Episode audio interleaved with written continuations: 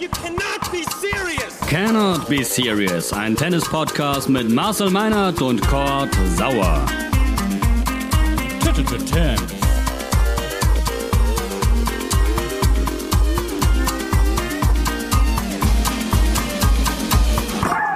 Moin Moin, ich liebe Hamburg, Cannot Be Tsitsipas. Herzlich willkommen zur neuen Runde eures Tennis-Podcasts.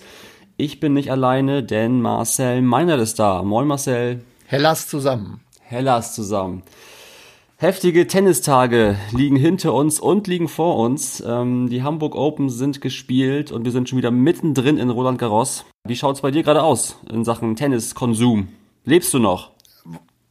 Ja, ich muss, also gut, Konsum ist jetzt während Hamburg gar nicht äh, so heftig gewesen, weil einfach viel zu viele Dinge äh, nebenbei gewesen wären, als dass ich jetzt elendlange Matches hätte gucken können. Wobei, ähm, das Finale habe ich tatsächlich äh, annähernd komplett gesehen und habe mich, hab mich begeistern lassen und ähm, mich auch zwischendurch mal in eine der, der Kabinen unterm Stadiondach verzogen, um ein bisschen was äh, mitzubekommen. Ja, und jetzt geht's natürlich nahtlos weiter. Ist, ist ja klar, wir können ja nicht die, die French Open einfach äh, laufen lassen. Und ähm, insofern 24-7 würde ich sagen. Ne? Deswegen ne? äh, melden wir uns natürlich auch ähm, rein in die Ohrmuscheln der Hörerinnen und Hörer. Aber bevor wir äh, über Hamburg sprechen und auch über das, was du da gemacht hast eigentlich, ähm, lass uns mit äh, den French Open anfangen, die ja eigentlich so ein bisschen olympische Winterspiele sind, wenn man nach den Temperaturen geht. Also sehr, sehr kalt und frostig. Ähm, die, ja, die Profis laufen da mit Longsleeves ohne Ende auf und irgendwie ist alles anders. Ähm, ich fand es ganz spannend, dass Boris Becker sagte, dass es für Nadal, den Sandplatzkönig, dieses Jahr schwer werden könnte, auch aufgrund der Tatsache, dass es eben im Herbst und nicht im Sommer stattfindet. Ähm, ja, nachdem ich gestern Nadal sah, würde ich fast sagen, alles wie immer. Hast du es irgendwie verfolgen können? Ja, aber alles wie immer bin ich jetzt noch nicht dabei. Da will ich dann mal sehen, wie es dann wirklich in den äh, entscheidenden Phasen dann ähm, aussieht. Da ist jetzt Gerasimov für mich noch nicht so wirklich der Maßstab. Ähm, die Bedingungen kommen ihm absolut nicht entgegen. Das ist ein komplett anderer Sport, den die da jetzt spielen. Und insofern ist die Einordnung Olympische Winterspiele äh, schon gar nicht so verkehrt. Äh, das ähm, ist normalerweise eher Novak Djokovic auf den Leib geschneidert. Äh, und insofern ist äh, Boris mit seiner Meinung, Nadal macht es diesmal nicht. Ähm, nicht alleine, aber ich lasse mich da auch in anderthalb Wochen wieder von abbringen. Ähm, äh, es sieht allerdings wettertechnisch tatsächlich aus, dass es so kalt und so, so regnerisch bleibt. Ähm, das wird, das wird richtig, richtig schwer. Auch mit, mit diesen Bällen und sich für Nadal da dann zu überwinden. Ähm, ich habe Zweifel, aber ist doch schön, wenn wir auf Sand auch mal nicht wissen, wer vorher das gewinnt. Insofern äh, lass uns diese spezielle Herausforderung genauso speziell, wie sie bei den US Open äh, war, dann jetzt auch für die, für die French Open äh, nehmen und wir können stundenlang darüber diskutieren, ob es äh, überhaupt jetzt richtig ist, dieses Turnier äh, auszurichten. Ich glaube, wir, wir sehen von Veranstaltung zu Veranstaltung, dass es einfach ganz, ganz wichtig ist, äh, dem Sport wieder eine Chance zu geben, dass äh, fast alle damit sehr, sehr verantwortungsbewusst umgehen. Ähm, und äh, dass es absolut der richtige Weg ist, wenn man sich an die äh, entsprechenden Vorgaben hält und dass es auch möglich ist. Also damit ich mich diesem Turnier maximal anpasse dieses Jahr, habe ich mich auf jeden Fall schon mal einen großen Kessel Glühwein aufgemacht ähm, das ist wirklich fürs Feeling optimal. Kann ich jedem empfehlen. Äh, schön morgens um elf die erste Tasse. Ähm, das, das wärmt von innen. Du siehst aber die Bälle ab eins schon doppelt, mein Lieber. Du, weißt du, diese Bälle sind mir wirklich scheißegal, weil ab eins ist einfach alles schön. Also, nee, es, es ist schon eine spannende Frage, weil die Bälle ja irgendwie doch ein Thema sind. Ne? Und äh, wenn der King of Clay, Rafa Nadal, sagt, das ist nicht der Ball, den er dort spielen würde, dann ja, dann muss man ihm einfach glauben, ne? Der Typ hat da einfach alles gewonnen. Also, ähm, ja, hast du ein Wort zu diesem Thema? Also, wie kommt der Veranstalter, wer, wer kommt auf die Idee, dort andere Bälle als normalerweise ins Spiel zu bringen? Na gut, glaub, das glaube ich ist relativ einfach beantwortet. Da wird es um ein ganz klein bisschen Geld gegangen sein. Könnte Verdammte ich mir vorstellen. Ist jetzt mutig, aber Ähm, ja, ich könnte dazu jetzt Günter Bresnik zitieren, ähm, der bei solchen Dingen grundsätzlich meint, die Jungs sollen sich einfach mal aufs Wesentliche konzentrieren und äh, nicht über so nebensächlich, gut, der Ball ist das Wichtigste in diesem Spiel, mag sein, äh, aber es gibt so viele andere Dinge, die sie dann auch noch beeinflussen können. Ja. Und äh, deswegen ist Bresnik immer ein ganz großer Freund davon, solche äh, Diskussionen äh, nicht, nicht zu hoch zu hängen. Das gleiche gilt dann auch für äh, Belege und das Ganze drumherum und so weiter. Der Beste ist halt am Ende dann derjenige, der sich darauf einstellt. It's kann. a mind game. das war in New York so. Das ist exakt. Äh, das ist jetzt dann äh, genau das gleiche. Mind Game trifft dann auch wieder, wieder sehr gut auf das äh, Finale von New York zu. Mal gucken, was wir diesmal noch für Dinge erleben. Waren ja schon ein paar schöne, schöne Schoten jetzt dabei, auch über lange fünf Sätze. Ähm, und insofern, jetzt lass die einfach mal machen. Auch das ist dann, ist dann Teil des Pakets. Äh, am Ende wird man sich dann möglicherweise hinsetzen müssen und sagen, ähm, okay, also ehrlicherweise, die, die Bälle kann man in der Bezirksklasse vielleicht gerade noch verkaufen, aber bei einem Grand Slam Turnier nicht. Da bin ich jetzt allerdings zu wenig Experte, um, um das wirklich fühlen zu können und sagen zu können, äh, wie groß der Unterschied ist, äh, wenn die Profis natürlich sagen, okay, also maximal den Hunden zum Fressen dann ähm, muss man sicherlich mal in größerer Runde sich, sich zusammensetzen und, und fragen, okay, wo ist da jetzt, wo ist da jetzt das Problem? Aber solange das Turnier jetzt läuft, das Ding nach jedem Match wieder rauszuholen und zu sagen, boah, die Bälle waren scheiße, mhm. ich habe es aber trotzdem irgendwie geschafft, jetzt dann auch einfach mal abhaken und äh, das Beste aus der Situation machen. Denn, das ist ja auch immer wieder spannend, die Bälle sind dann doch für alle gleich am Ende. Das ist völlig richtig. Ich würde gern auch wenn wir es gerade eben schon getan haben, noch einmal diese unglaubliche ähm, Nadal-Bilanz herauskramen. Ähm, 93 Spiele gewonnen und zwei verloren in Paris. Ich glaube jetzt sogar ähm, 94 gewonnen. Ne? Ähm, das ist einfach so unglaublich krank, dass ich das überhaupt nicht in Worte fassen kann. Ähm, das ist einfach, ja, der Sandplatzkönig schreibt seine eigene Geschichte. Das gibt es vergleichbar einfach kein zweites Mal. Ähm, ja, Nadal ist einfach auf diesem Belag unschlagbar. So, das ist mal die These. Was, was sagst du, wenn du drauf schaust, wie dieser Typ einfach dort alles gewonnen hat? Das ist definitiv der beste Sandplatzspieler nicht nur unserer Zeit, sondern aller Zeiten, weil er mit dem Gesamtpaket körperlich, äh, mental auf diesem Belag so stark ist, wie kein anderer vor ihm war. Ähm, und es heißt ja, ja immer, dass je einer werden wird. Es heißt ja immer, dass äh, man sowas nie wieder erlebt. Ähm, das habe ich ja schon jetzt. Ja, das ist immer ja. schwierig. Das, das finde ich, das finde ich immer schwierig. Find denn, ich auch. Ähm, wir denken jetzt alle beispielsweise schon nicht mehr an, an Pete Sampras, der in den, in den 90ern ähm, mit seinem Stil, mit seiner Art und Weise, mit seinen Erfolgen ähm, ganz groß war. Und auch da ging es in die Richtung bester aller Zeiten und, und äh, so einen wird es nicht mehr geben und dann dauert es keine zehn Jahre, bis dann Roger Federer mhm. kommt. Also da wäre ich, wäre ich vorsichtig, ähm, wo es dann hingeht, wobei diese Zahlen, äh, die du da gerade auspackst, da muss natürlich dann schon einer verdammt lange strampeln mhm. und, und zwar ab 18, 19 bis zum Karriereende Ende. Und es muss sehr, sehr viel passen, damit er das wieder einholt. Insofern, da kann man sich zumindest schon mal trauen und sagen, der hat eine Bestmarke gesetzt, die uns noch eine ganze Zeit lang beschäftigen äh, wird. Und diese Art und Weise zu spielen, äh, muss erstmal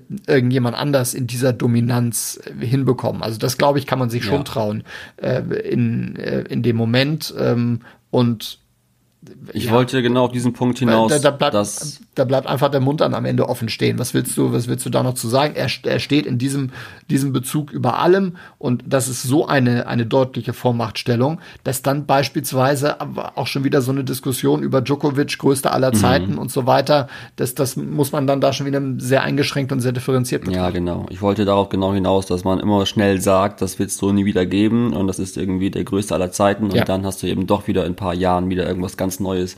Aber diese ganzen, diese ganzen Rekorde, diese diese ganzen heftigen Leistungen, egal ob Federer, Djokovic, Nadal, ähm, das ist tatsächlich in den letzten Jahren oder Jahrzehnten outstanding. Und wer weiß schon, Marcel, wie wir über Zverev in zehn Jahren sprechen. Der wird ja natürlich auch in zehn Jahren alles gewonnen haben, konstant über Jahre hinweg. Und dann wirst du auch wieder sagen, ey, das ist der größte aller Zeiten. So, das können wir mal festhalten. Ne, das wäre glaube ich. Aber ähm, nein, ist doch super, wenn da eine Dynamik ja. drin ist und wir jetzt auch gerade dann äh, sehen, wie dann äh, neue Gesichter und da sind wir dann beispielsweise auch beim, beim Hamburg-Finale Tsitsipas und, und Rublev, da eines der besten Endspiele der letzten ja. zehn Jahre beispielsweise hinzaubern, ja. dass an dem Tag, wo gerade ein paar Kilometer weiter ein Grand Slam-Turnier beginnt, äh, also das hat nötigt mir schon viel, viel Respekt ab und äh, deswegen ist es schön, dass da ähm, ja, momentan äh, so viel Abwechslungsreiches dabei ist. Lass uns ein ganz kurzes Roundup machen zu den deutschen Teilnehmerinnen und Teilnehmern. Ähm, mhm. Görges gestern weiter, ähm, eigentlich schon durchgefühlt nach zwei schnellen Sätzen. Ähm, dann kam Risk zurück und dann ging es über den dritten. Aber weiter ist weiter und das ist erstmal eine gute Nachricht. Trifft jetzt auf Laura Siegemund in der nächsten Runde. Ähm, ja, die auf jeden Fall auch ein Spiel hinter sich hat gegen Mladenovic, das, äh, ja, über das ist zu sprechen. Ähm, da gab es diesen doppelten Ballaufditscher, der, ja, das ist auf jeden Fall eine, eine, eine krasse Nummer, weil ähm, eigentlich ist es ein Satzgewinn für Mladenovic und aufgrund mhm. des doppelten Aufditschers den die Schiedsrichterin nicht sieht, geht das Ganze an, an Laura. Ähm, das ist einfach, ja, Fair Play Preis ist natürlich eh nie was wert. Nein, nein, nein, nein, nein, nein, nein. Aber das, aber also da muss ich sofort Mach dazwischen. Mal. Das kann sie in dem Moment, das kann sie in dem Moment nicht wahrnehmen, dass der, dass der zweimal aufkommt. Also Laura ja. jetzt in dem Moment. Ähm, und das sind äh, kleinste Sekundenbruchteile. Und dass sie da bei einem, bei einem Satz bei so sicher ist, dass sie sagt, okay, der war definitiv zweimal. Und kann man den, nicht. den gebe ich, den gebe ich rüber. Das, das kann keiner, also kann nicht so sicher sein und das kann kein Mensch äh, erwarten. Sie hat das, finde ich, in der, in der Pressekonferenz sehr, sehr transparent ähm, gesagt. Ähm, ich glaube, es hätte, hätte eine Menge passieren müssen, dass sie das Ding am Ende dann tatsächlich rübergibt. Aber das kann keiner von ihr erwarten und ich tue mich sogar auch so ein bisschen mit diesem, mit diesem, das muss sie sehen, für die, für die Schiedsrichterin ja. ein bisschen schwer. Das ist die entfernte Seite. Ähm, ja, es ist, der Ball ist jetzt nicht extrem schnell, aber du hast halt äh, kaum einen, einen, einen zeitlichen Unterschied zwischen der Ballberührung und dem zweiten Mal auftitschen gehabt. Also wenn man die Zeitlupe äh, sieht, dann meint man, okay, das sollte sie erkennen, wenn sie da oben sitzt und das äh, beruflich macht. Durchaus. In der realen Geschwindigkeit ist das wirklich, wirklich sehr, sehr schwer. Ich kann aber natürlich genauso die Enttäuschung von äh, Kiki Mladenovic absolut verstehen. Ähm, aber auch da hat Laura ein wahres Wort gesagt. Sie hatte auch noch sechs andere Satzbälle, die sie hätte mhm. verwenden, verwerten können zu dem Zeitpunkt. Also der Punkt, dass sie sechs weitere Satzbälle hatte, den möchte ich eigentlich ungern gelten lassen, weil natürlich trotzdem sowas immer extrem bitter ist, wenn du halt bei einem Nein, Satzball ja so ein Ding hast. Ja, genau. Aber ich habe äh, gestern probiert, das auf, auf meine Amateur-Tennis-Karriere zu übertragen. Ja, ist natürlich überhaupt kein Vergleich und trotzdem habe ich es gemacht. Ähm, es gibt natürlich bei, bei Medenspielen oder bei Punkt Punktspielen in unteren ähm, Klassen keine Schiedsrichter und in der Regel, klar, Tennis ist ein Sport für, für Egoisten und du musst auf dich selber gucken, ganz klar. Trotzdem, vielleicht sage ich, wenn ich unsicher bin und der Gegner, die Gegnerin ähm, meldet Zweifel an, sage ich, komm, wir machen zwei neue Bälle. Das kannst du nicht machen auf dieser Grand Slam Ebene, zumal du ja, genau. einen Schiri hast, der das sehen muss. Völlig klar, dann gehe ja. ich auch völlig egoistisch drauf und sage, pass auf, Schiri hat jetzt gesagt, mein Punkt, weiter geht's. Ähm, aber es, es bleibt einfach diese spannende Frage, ähm, ja, gibst du es selber zu und äh, bist irgendwie dann, weiß ich nicht, die nächsten drei Wochen der große Fairplay-Sportler? Gibt es sicherlich Menschen, die das machen. Ähm, andererseits es ist irgendwie. Aber, aber du kannst ja nicht zugeben, bei dem du dir nicht sicher bist. Ja, genau, das stimmt. So, dann, aber du dann, kannst. Dann musst du am Ende halt sagen, also klar, auf Amateurebene bin ich bei dir, dann sagst du, komm, okay, ja. machen wir halt zwei neue. Ja, das, das würde ich auch sagen. Ähm, das, das ist halt, äh, es gibt halt das Regelwerk äh, eigentlich gar nicht her.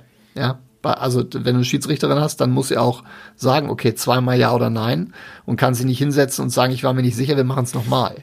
Das geht Apropos Amateur, äh, Amateurfrage von mir. Es gibt ja das Hawkeye. Äh, gibt es für solche ja. strittigen Entscheidungen die Möglichkeit, sowas sich anzugucken? Nein, Nein ne? Der Schiedsrichter Nein. oder die Schiedsrichterin Nein. ist quasi die höchste Instanz und wenn sie es nicht sieht, ja. dann ist Pech gehabt. Wahnsinn eigentlich. Ja. Also du siehst als Fernsehzuschauer dieses Ding in der Slow-Mo ja. 80 Mal und äh, auf dem Platz hat der Schiri keine Chance, sich dem zu, ähm, ja, dem zu behelfen. Also muss ich mal hinterfragen, äh, kritisch. Das ist ja quasi in anderen Sportarten auch irgendwie anders gelöst.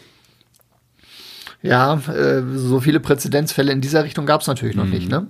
Also das, ich kann mich jetzt äh, zumindest in dieser Intensität und auch bei einem Satzball an so eine Diskussion mit zweimal auftippen kaum erinnern, weil das in, in äh, 98 Prozent der Fälle natürlich dann auch richtig entschieden wird vom, vom Schiedsrichter und es auch selten äh, so eng ist und man sich dann vielleicht auch nochmal ganz genau nachfragen muss, okay, was könnten denn andere Situationen sein, wo so ein äh, dann in Anführungszeichen Videobeweis äh, sinnvoll wäre. Ich wäre jetzt auch ein Freund davon, das Ganze nicht zu verkomplizieren, ja. aber das natürlich bei so einer äh, Situation dann Diskussionen aufkommen, ist ja auch ja. klar.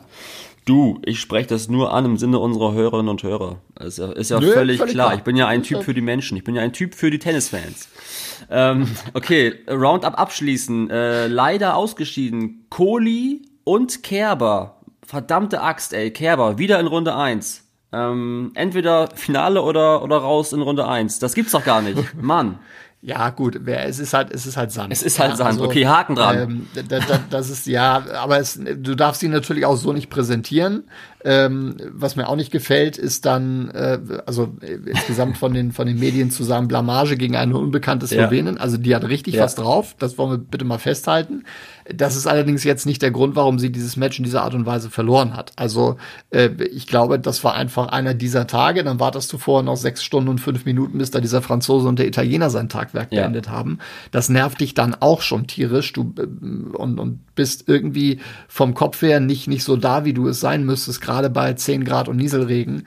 Ähm, und dann läuft dir so ein, so ein Spiel dann auch mal weg. Ich hätte von einer Angelique Kerber schon erwartet, dass sie in der Lage ist, sich dann da mehr dagegen zu stemmen. Ähm, aber ja, ich, sie sagt das zumindest ehrlich, sie sucht keine Ausreden.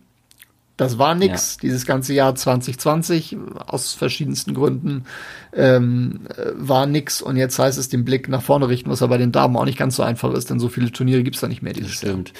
Du, ich glaube, den Satz, es ist halt Sand, den werden wir dir äh, Quote-Karten, also Kacheln als Spruch. Das finde ich sehr, sehr, ähm, ja, finde ich sehr, sehr gut. Sehr, sehr treffend und sehr, sehr gut. Ähm, Marcel meint auf die Frage, warum Kerber es nicht packt, äh, in, bei den French Open die Runde 1 zu überstehen. Es ist halt Sand, ja.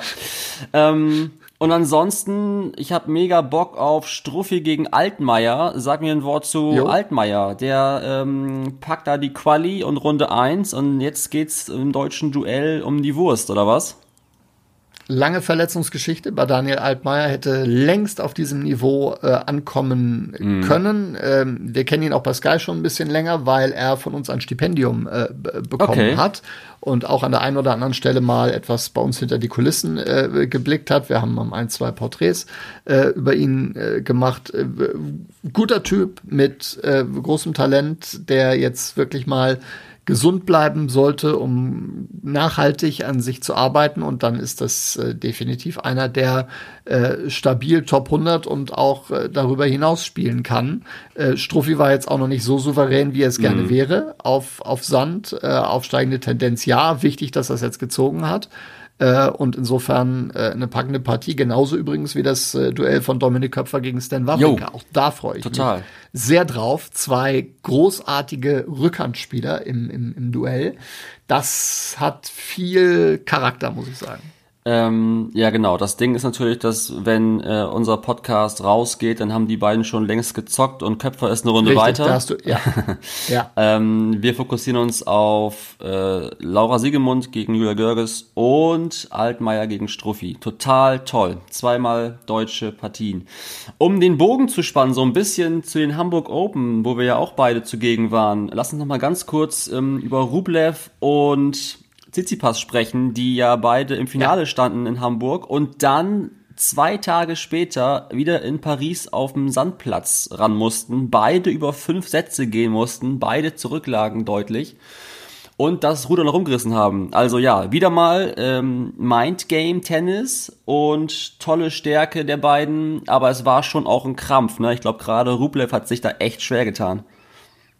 Äh, ja, 575725 würde ich mhm. sagen. Ähm, auch da dann aber nochmal die Energie aufzubringen äh, mit dem, was der die ganze letzte Woche geleistet hat. So wie du, Marcel. Das Ding über fünf zu biegen. Ja, gut. Nein, was du letzte Woche geleistet hast anderes, und jetzt. Nein, anderes, nein, nein, ich nicht. Nee, nee, nee, nee, nee. Höchstens Kapitän des Teams. aber das ist die, die Arbeit haben die, haben die anderen gemacht. Ähm, da dann äh, auch, es war ja auch abends schlechtes Wetter, sich da hinzustellen, ohne Atmosphäre, das Ding rumzureißen, boah, ganz, ganz, ganz großen äh, Respekt. Ähnliches gilt für Tsitsipas. Auch das waren ähm, 0-2 Sätze. Das war ein Gegner, der kaum Fehler mhm. gemacht hat. Und vielleicht können wir die, die, die Bedingungen oder auch die Anreise nochmal äh, konkretisieren. Äh, bei beiden langes Finale in Hamburg, das glücklicherweise schon für die beiden mittags um 12 gespielt wurde. So konnten sie dann spät Nachmittag den Flieger nach Paris nehmen. Da gab es dann erstmal den Corona-Test, dementsprechend dann Quarantäne, bis das Ergebnis vorlag. Äh, und erst danach durften sie dann äh, raus zum Trainieren, wobei die Zeit zum Auf Ausschlafen haben sie ohnehin gebraucht. Insofern weiß ich nicht, ob das dann wirklich ein, eine, eine Hinderung war. Aber auch das kommt natürlich dann, dann mit dazu. Und dann musst du Dienstag spielen. Das ist keine Chance, dass das dann irgendwie auf Mittwoch ähm, gelegt wird, nachvollziehbarerweise, weil die ja auch irgendwie durchkommen müssen mit ihrem Programm und auch Panik haben, dass es noch weiter ja. regnet. Ähm, also die Gemengelage war schon, war schon sehr, sehr äh, komplex und dann auch die Art und Weise. Ich habe Tsitsipas die letzten beiden Sätze gesehen, ähm, wie er das dann auch, auch spielerisch lösen musste, ja. weil der andere einfach nichts weggegeben hat. Ähm, Chapeau. Kurze Frage, bitte um kurze Antwort. Dass das Hamburg-Finale Sonntag um 12 stattfindet, ähm, ist aufgrund der French Open äh, geschuldet oder warum Nein. macht man das nicht Liegt. nachmittags, abends wie jedes Finale? Lag an der äh, vereinbarten Sendezeit okay. mit dem NDR-Fernsehen, die sich äh, um diese Zeit ähm, im Vergleich zum Nachmittagsprogramm die meisten Zuschauer okay. haben. Ich äh, rufe an beim NDR und frage, was das soll. Ich verstehe überhaupt nicht, warum man Sonntagabend irgendwie Tietjen und die Baba zeigt oder Tietjen äh, mit Matthias Matschke auf dem Campingplatz und nicht Tennis. Das verstehe ich wirklich überhaupt nicht. An 12 Uhr war letztes Jahr auch ja, also ja, genau. ja, genau. Um es zu. Das stimmt. Mhm, das äh, genau trotzdem natürlich für jeden Tennisfan eine Schelle ins Gesicht. Ähm, okay, was hast du gemacht bei den Hamburg Open eigentlich? Du bist da rumgelaufen die ganze letzte Woche ähm, wie ein Berserker. Ich auch einen Tag oder zwei. Ähm, für alle die, die es nicht wissen, für die drei Menschen, ähm, hast du eine offizielle Position dort inne? naja, offizielle Position wäre wär zu viel. Ich gehöre insgesamt zum äh, Team, was die Kommunikation und die Medienarbeit äh, angeht. Und äh, da haben wir von der Journalistenbetreuung bis zu den Pressekonferenzen, sowohl den vor Ort als die, die dann auch über den Stream äh, liefen, PR-Aktionen mit Spielern. Wir waren mit Tsitsipas und äh, Oger Aliassim vor der, vor der Elbphilharmonie, haben da ein paar äh, spektakuläre Bilder ähm, geschossen. Dann äh, Organisationen und auch teilweise Mitmoderation des, des Eröffnungsevents äh, des Center Courts dann am äh, Sonntag, am ersten Sonntag war das, Qualifikation Qualifikation. Vorher habe ich dann auch noch äh, mit moderiert auf dem Court, bevor dann derjenige, der da das Hausrecht hat, der Kollege Matze Killing mich abgelöst ja. hat als Stadionsprecher. Ähm, und so ganz nebenbei haben wir dann noch ganz, ganz viel ähm, Redaktion gemacht für unsere Homepage, haben einen, einen neuen Newsletter aufgesetzt, äh, haben vorher ein Programmheft äh, produziert. Das war dann das Einzige, was wir so als Druckmaterial wirklich dann auf der Anlage rausgegeben haben und, und kein Tagesprogramm aus Gründen des Infektionsschutzes haben wir auch da versucht, ähm, dann das zu minimieren, haben das auf online äh, umgestellt, auf der Anlage dann viel mit, mit QR-Codes für diesen Newsletter beworben, in dem dann alle wichtigen Informationen für den Tag dann, dann drin waren. Dann kamen natürlich auch noch viele Gespräche mit, mit, mit Kollegen dann dazu. Ich habe äh, das eine oder andere Interview geführt für unsere Videoformate, habe mich lange mit Roberto Bautista Agut da unterhalten dürfen, habe äh, ein längeres Gespräch mit Dominik Köpfer, mit ähm, Kevin Krawitz und Andreas Mies äh, geführt. Äh, ja, okay. das so als kleiner Ausblick. Also will ich alles äh, rund um die Medien, was man sich da was man sich da vorstellen kann. Es waren lange Tage, es waren intensive Tage. Äh, mit viel, viel Spaß allerdings auch, mit einem großartigen Team im Hintergrund, ohne die das nicht möglich wäre. Und insofern, ich habe nachgezählt, das 17. Roten Baumturnier. Okay. War das jetzt? Check. Hashtag not sponsored.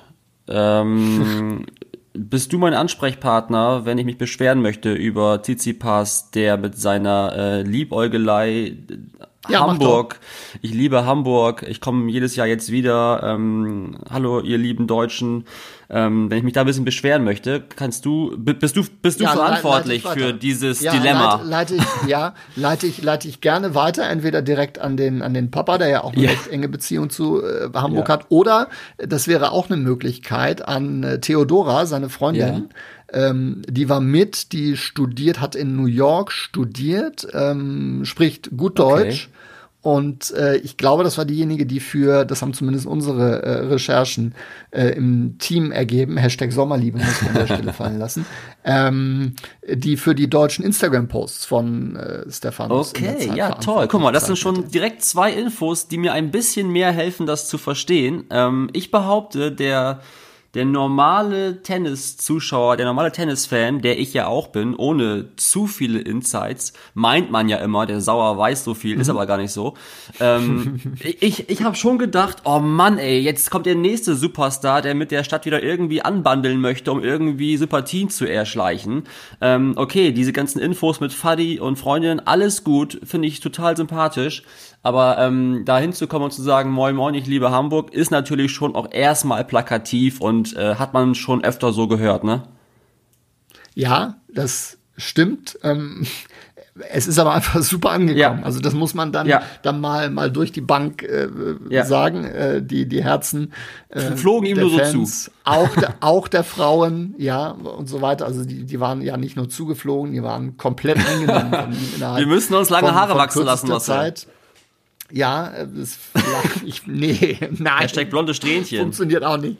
Da braucht es dann ein bisschen mehr. Ich gehe da ja sogar in, in, insofern mit, wenn ich ihn dann auch in der Pressekonferenz äh, erlebe. Ihn auch süß? Äh, da ist schon eine gewisse, nein, aber da ist eine Ausstrahlung da. Also der nimmt dann, der nimmt dich dann schon mit in diesem Ja. Raum und du, du hast relativ schnell den, den Eindruck, dass das authentisch ist. Ich lasse mich gerne auf diese Diskussion ein, ob das ein bisschen, ob das zu viel war, was er da, äh, was er da gemacht hat, ob er, aber vielleicht auch einfach so reingerutscht ist in die Situation, die ja dann auch wir Medienleute manchmal so ein bisschen erzwingen wollen, wenn wir ihm dann so, ein- so ein Moin Moin in den, in den Mund legen oder ihn dann schon am Anfang des Turniers fragen, kannst du ein bisschen Deutsch? Und er will das eigentlich überhaupt nicht. Und dann plappert man ihm irgendwas vor, das muss man dann auch sagen. Also bei der, bei der Elbphilharmonie zum Beispiel, es wurde dann da auch noch ein Video gedreht und da sollte er dann so ein paar. Ähm, Sag mal Elbphilharmonie. äh, Elbphilharmonie. ja, das, genau, er sollte dann sagen, moin moin aus Hamburg und ich liebe Fischbrötchen Oh mein zum Gott. Beispiel. Und, und Butter, Butter oh mein Gott, hör auf. Ich krieg einen roten ja, Kopf hier. so, und äh, das, das hat er sich dann, das, hat, das war nicht mein Idee, aber ist egal. ähm, das Video hat trotzdem Ja, das funktioniert. stimmt. So, und das hat, er- das hat er sich dann, dann gemerkt und dann kommt das Ding mal wieder und gipfelt dann daran, dass äh, beim Finaleinlauf Hamburg meine Perle gespielt Mhm. wird. Ja, ich, ich, kann, ich kann die Gedanken äh, verstehen. Die Zuschauer fanden es großartig. Äh, jetzt äh, diskutiere ich auch gern drüber, ob das hinten raus, ich komme nächstes Jahr wieder und äh, will dann hier den Titel gewinnen, zu viel war, weil unter normalen Umständen äh, ist nächstes Jahr Olympia und dann äh, kann sich keiner Ja. vorstellen, dass Stefanos Tsitsipas äh, dann, dann, dann wiederkommt. Ähm, ich, Du Marcel, ich das, sind, mal, das sind so Kleinigkeiten, die sind einfach nicht zu Ende gedacht. Ich will's gar ja? nicht, ich will's gar nicht schlecht reden oder kritisieren. Ich, ich habe nur auch gedacht, ich fänd's schade. Also ich habe ja auch gemerkt, dass da irgendwie was Besonderes ist und ich find's auch irgendwie toll, wenn sowas mal passiert. Und ich habe totales Verständnis, dass die Zuschauer auch genau das wollen. Nicht nur in Hamburg, sondern überall. Ich würde nur gerne ähm, jetzt, da müssen wir auch vielleicht beide ein bisschen kommunikativ ran, dass wir den Leuten erklären, dass er jetzt nicht in Paris die nächste ähm, Runde macht und sagt, ey, alle Franzosen, ich liebe euch Nein. und dann läuft da irgendwie, weiß ich nicht, die Nationalhymne von Paris, äh, von, von Frankreich. Das ist genau. So, das ist das ist das ist das ist richtig. Also nochmal, ich habe ihm das abgenommen in, Ja. in Hamburg. Ähm, wenn das Ganze austauschbar wird, dann äh, hätte ich da auch ein Problem Ja. mit. Das habe ich bisher bei ihm so noch nicht wahrgenommen. Ähm, beobachte das aber gerne. Vielleicht holen wir uns das nächste Mal. Ich wüsste da jemanden auch noch ein bisschen weibliche Unterstützung Ja. dazu, um das äh, noch final zu diskutieren. Und Ja. ähm, dann bleibt dann bleibt das natürlich auch auch spannend, wie er, wie sich wie sich sowas dann äh, entwickelt, ne? Und wie er dann eine Beziehung zu den unterschiedlichen Städten aufbaut, in denen er dann Ja. spielt. Klar. ja, ansonsten total toll. Äh, Hamburg Open, tolles Line-up, tolle Spieler am Start gewesen. Natürlich ähm, aufgrund der aktuellen Lage irgendwie eine Möglichkeit für alle Profis, sich dort ein bisschen vorzubereiten auf die French Open, aber auch einfach ein tolles Turnier. Und ähm, ja, ich war dort, hat Bock gemacht. Ähm, Und ja, wenn du noch etwas dazu hinzufügen möchtest, dann tu es bitte jetzt, ansonsten müssten wir gleich wieder raus, weil wir sind nicht bei 30 Minuten alle diejenigen, die da waren, glaube ich, äh, waren froh, dass wieder Tennis gespielt wurde, auch vor Zuschauern. Die Spieler waren heilfroh, auch wenn nur 200 Leute während der Quali beispielsweise da waren. Die haben sich über jeden Einzelnen gefreut, haben da schon ins Publikum gegrüßt. Auf die Außenplätze durfte man leider nicht rauf, das aber auch aus guten Gründen, weil da dann die Nachverfolgung überhaupt nicht mehr gegeben gewesen mhm. wäre. Das war auf dem Center Court wirklich gut. Die meisten der Zuschauer haben sich sehr, sehr diszipliniert äh, dran gehalten und äh, insofern freut es mich sehr, dass der Mut der ganzen Mannschaft, dieses Ding dahin zu stellen und, und auszurichten, äh, dann am Ende auch belohnt wurde und man, man zeigen konnte, okay, äh, es funktioniert, auch wenn man jetzt nicht jeden Tag ausverkauft war. Das war auch so eine Erkenntnis. Der Respekt der Leute vor der Veranstaltung, äh, vor einer Veranstaltung in dieser Zeit ist ja. groß. Das muss man sich alles erst wieder erarbeiten, aber es war die richtige Entscheidung, äh, das durchzuziehen. Und äh, als Team, glaube ich, haben, haben, haben wir gezeigt, was wir auch unter den schwierigsten Bedingungen äh, in der Lage sind zu leisten. Das hat mich besonders gefreut. Ja, sehr schön. Ähm, dann würde ich sagen, äh, hören wir auf für heute. Sag du mir doch ganz kurz, wann wir uns hier widersprechen. Hast du schon eine leise Ahnung? Jetzt haben wir wieder Grand Slam-Modus, ne? Naja, ich hoffe kurzfristig. kurzfristig also ja. äh, wir, wir, sollten denn die Schlagzahl dringend wieder erhöhen. Das war, war zuletzt ein bisschen schwierig, aber wir bleiben dran, würde ich sagen. Roland Garros 2020, spannen den Regenschirm auf. Du setzt bitte den nächsten Glühwein Ist auf. schon längst am Start ähm, hier. Prima, und dann wird's lustig die nächsten Tage. Toll, Marcel, ich freue mich. Bis dann. Bis dann. Ciao.